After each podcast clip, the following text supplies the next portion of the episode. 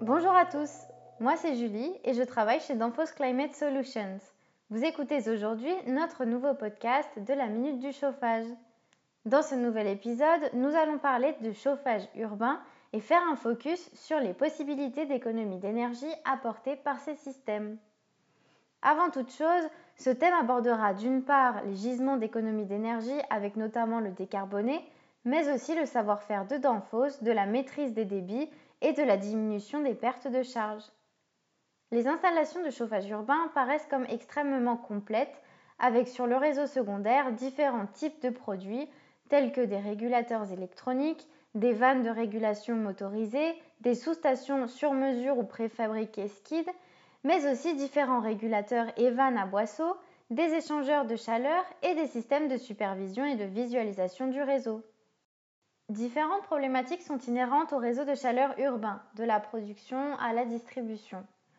D'abord, l'optimisation du delta T. On voit souvent des problématiques de température retour trop haute.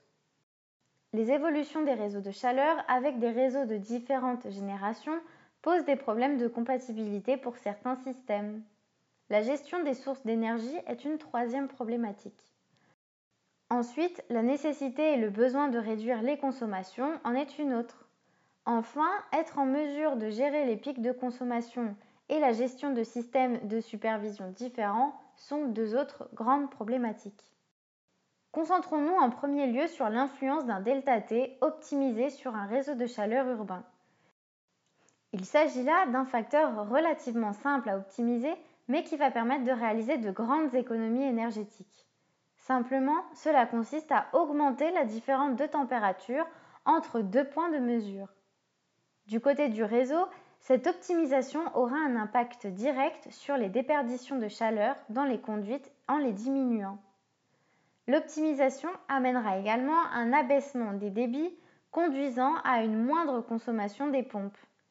Enfin, la possibilité d'utiliser des gisements d'énergie à plus basse température est un point très intéressant à prendre en compte. Du côté de la production, abaisser la température revient à améliorer le rendement de production sur la cogénération, la condensation ou les pompes à chaleur. Imaginons maintenant un réseau de chaleur avec 4 sous-stations et un site de production. Le réseau démarre à 10 bars. Considérons qu'il y a des vannes manuelles d'équilibrage et des vannes de régulation standard au niveau de chaque sous-station toutes ouvertes à 100%. Alors, on peut imaginer qu'entre la première sous-station et la quatrième, la différence de débit sera conséquente et que la dernière sous-station sera sous le débit souhaité, tandis que la première sera largement au-dessus. Alors, on peut imaginer qu'en augmentant la pression initiale à par exemple 14 bars, que la quatrième sous-station recevra suffisamment de débit. En revanche, cela se fait largement au détriment des performances énergétiques et ce n'est pas la bonne solution. Reprenons la pression initiale de 10 bars et agissons désormais sur les vannes manuelles d'équilibrage. En bridant les vannes sur les premières sous-stations, on agit sur le débit du réseau complet. On va ainsi supprimer les surdébits en début de réseau, ce qui va donner plus de pression différentielle en bout de réseau et favoriser les dernières branches. Maintenant, voyons ce qui se passe lorsqu'on agit sur la régulation de température avec les vannes de régulation. Admettons que l'on ferme la vanne des deux premières sous-stations à disons 10%. Il y aura alors une interaction avec les autres branches du réseau, ce qui est problématique. Le débit variable va engendrer des variations de delta P sur le réseau. Donc en bout de réseau, il y aura plus de débit du fait que les premières sous-stations sont fermées. Un point important concerne la perte de charge des vannes statiques. Là où les vannes sont à 10%, il n'y a plus aucune perte de charge sur les vannes statiques. C'est comme si elles étaient inexistantes en fait. Les vannes de régulation prennent alors tout à charge, ce qui est mauvais pour le réseau et peut entraîner de la cavitation ou encore du bruit. À noter qu'une vanne d'équilibrage manuel n'est pas faite pour le débit variable mais bien pour du débit constant. À présent, imaginons remplacer la vanne manuelle par un régulateur de delta P. Cela va alors permettre de rendre une sous-station indépendante.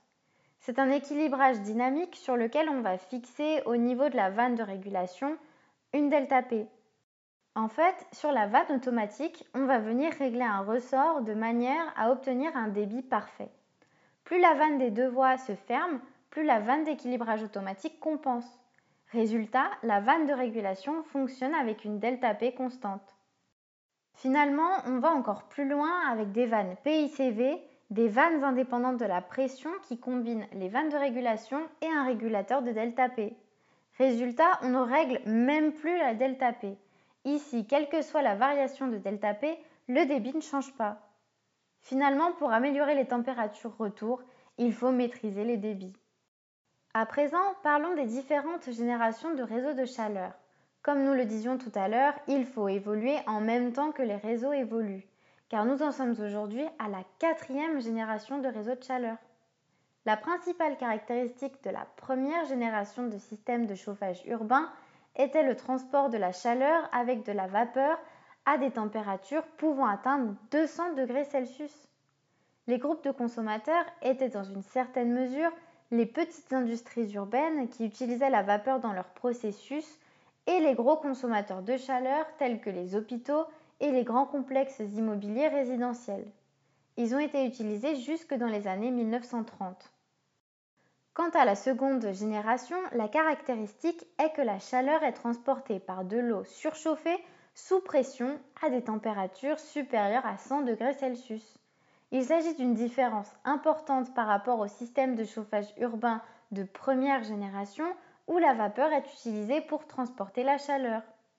Et cette génération a permis l'utilisation de la chaleur résiduelle des centrales électriques, les transformant en centrales de production combinée de chaleur et d'électricité, PCCE. En utilisant la chaleur résiduelle des centrales électriques, la consommation de combustibles fossiles a été réduite de 50% par rapport à la production séparée de chaleur et d'électricité, comme c'était le cas dans la première génération. Sur cette génération, on a cherché à améliorer la sécurité, l'efficacité de la distribution de la chaleur et l'exploitation des centrales thermiques. Le système de chauffage urbain de troisième génération a permis d'utiliser des composants à faible consommation de matériaux et de main-d'œuvre combinés à des températures généralement plus basses, soit inférieures à 100 degrés Celsius. Le principal avantage du système de chauffage urbain de troisième génération par rapport au système de deuxième génération est l'efficacité énergétique accrue due à des températures de fonctionnement plus basses et la réduction des coûts d'investissement et d'exploitation grâce à une plus grande préfabrication, un préassemblage et une préisolation en usine. En outre, le mélange de combustible a été modifié par l'introduction de sources plus vertes et renouvelables, ce qui entraîne une réduction des émissions. Aujourd'hui, nous allons vers un système énergétique durable et interconnecté.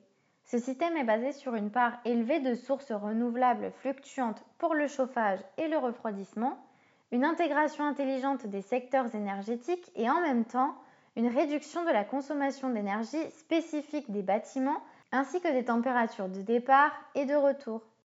Maintenant, parlons des moyens énergétiques disponibles pour alimenter les villes en chauffage.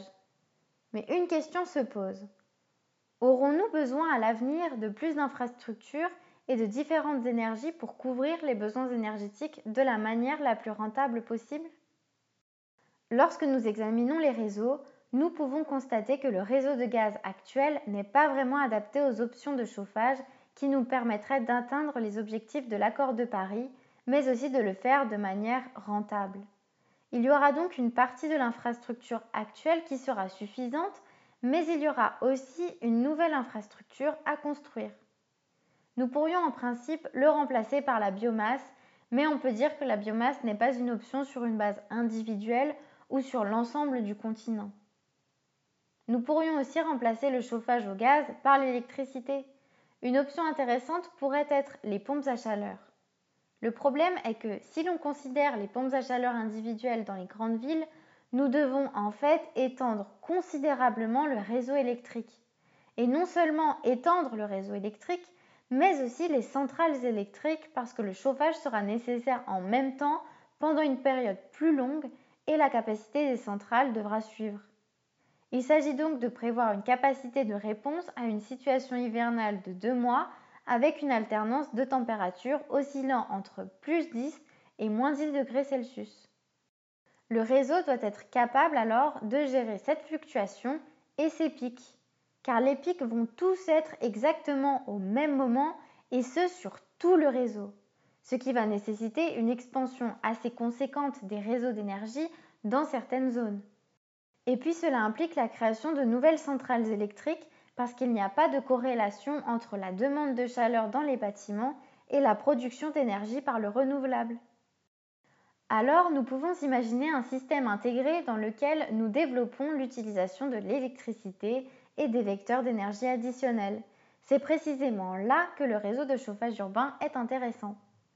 Le réseau de chauffage urbain et ses infrastructures permettant le transport d'énergie sont beaucoup moins coûteux que l'expansion du réseau électrique et c'est pourquoi, dans ce sens, pour contribuer à un système énergétique intégré en Europe, il faut développer les infrastructures thermiques sur tout le continent. S'il n'y avait pas de réseau de chauffage urbain, nous devrions utiliser beaucoup d'électricité et étendre le réseau électrique, éolien ou photovoltaïque. Ou alors, nous devrions utiliser de la bioénergie ou du gaz vert. C'est pourquoi il est intéressant de combiner ces moyens de production avec un système plus flexible utilisant le réseau de chauffage urbain et le stockage thermique. Nous avons besoin de plusieurs milliers de nouveaux réseaux de chauffage urbain pour être en mesure d'avoir un système énergétique intégré d'ici 2040 ou 2050. Et voilà, nous en avons terminé pour aujourd'hui avec les réseaux de chauffage urbain. N'hésitez pas à nous faire part de vos commentaires sur nos réseaux sociaux d'Enfos Climate Solutions où vous pourrez également découvrir d'autres sujets sur le chauffage ou encore le refroidissement. Et tiens, en parlant de refroidissement, découvrez également les podcasts du froid sur toutes les plateformes de streaming. Merci de nous avoir écoutés, c'était la Minute du Chauffage. À bientôt!